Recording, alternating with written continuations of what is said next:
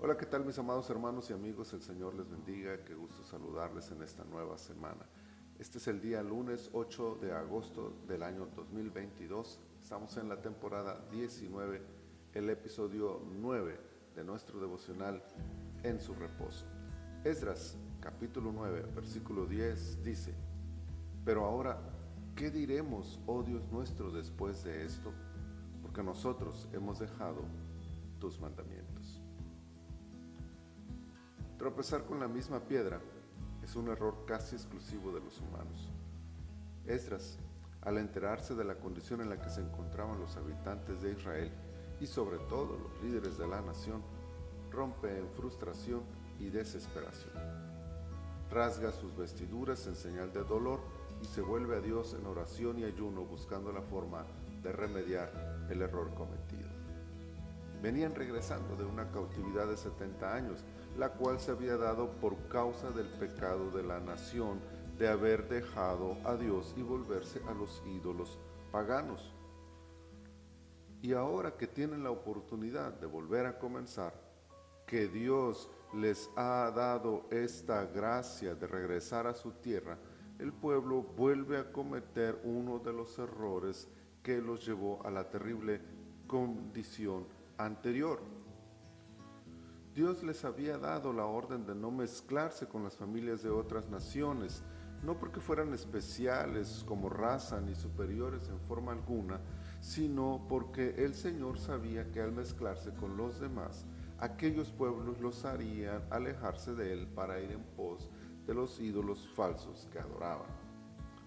Así pasó en las generaciones anteriores, empezando por el gran rey Salomón y después con las familias de los reyes del norte y posteriormente con el reino del sur. No era una historia que desconocieran y sin embargo, helos aquí, cometiendo exactamente el mismo acto que sus antepasados. ¿Qué diremos? Es la pregunta avergonzada de Esdras para Dios. Es la muestra de su impotencia ante la actitud del pueblo, ante su terquedad, su tendencia al pecado. ¿Qué podemos decirle a Dios cuando fallamos una y otra vez con la misma situación cada día? ¿Qué argumento podemos usar para presentarnos delante de Él? ¿Qué excusa daremos hoy ante quien nos ha perdonado nuestros pecados pasados?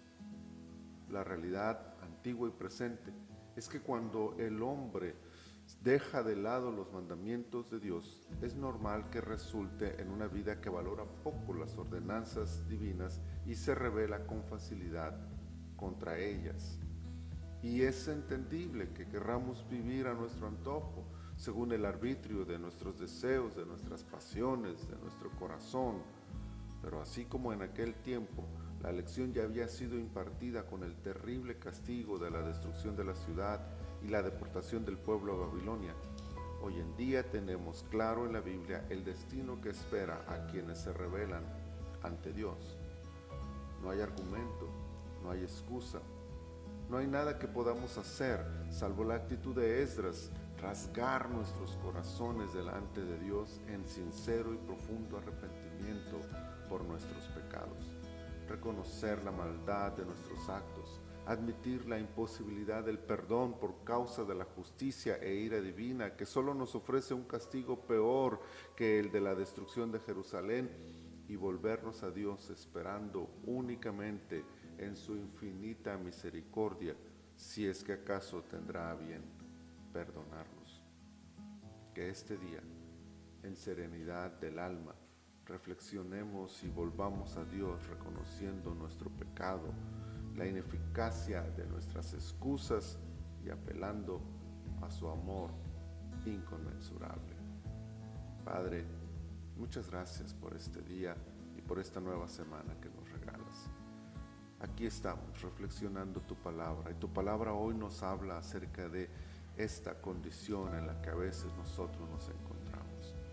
Ayúdanos, Señor, a reconocer nuestra tendencia al mal, Ayúdanos a reconocer que necesitamos volvernos a ti arrepentidos de nuestro pecado. Ayúdanos, Señor, a reconocer cuánto necesitamos tu ayuda.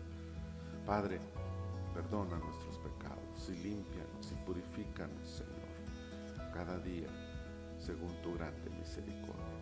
Bendícenos en este día y guárdanos, Señor, de todo mal. Te lo pedimos en el nombre poderoso de Jesús. Amén. Mis amados hermanos, el Señor les bendiga este día y toda la semana.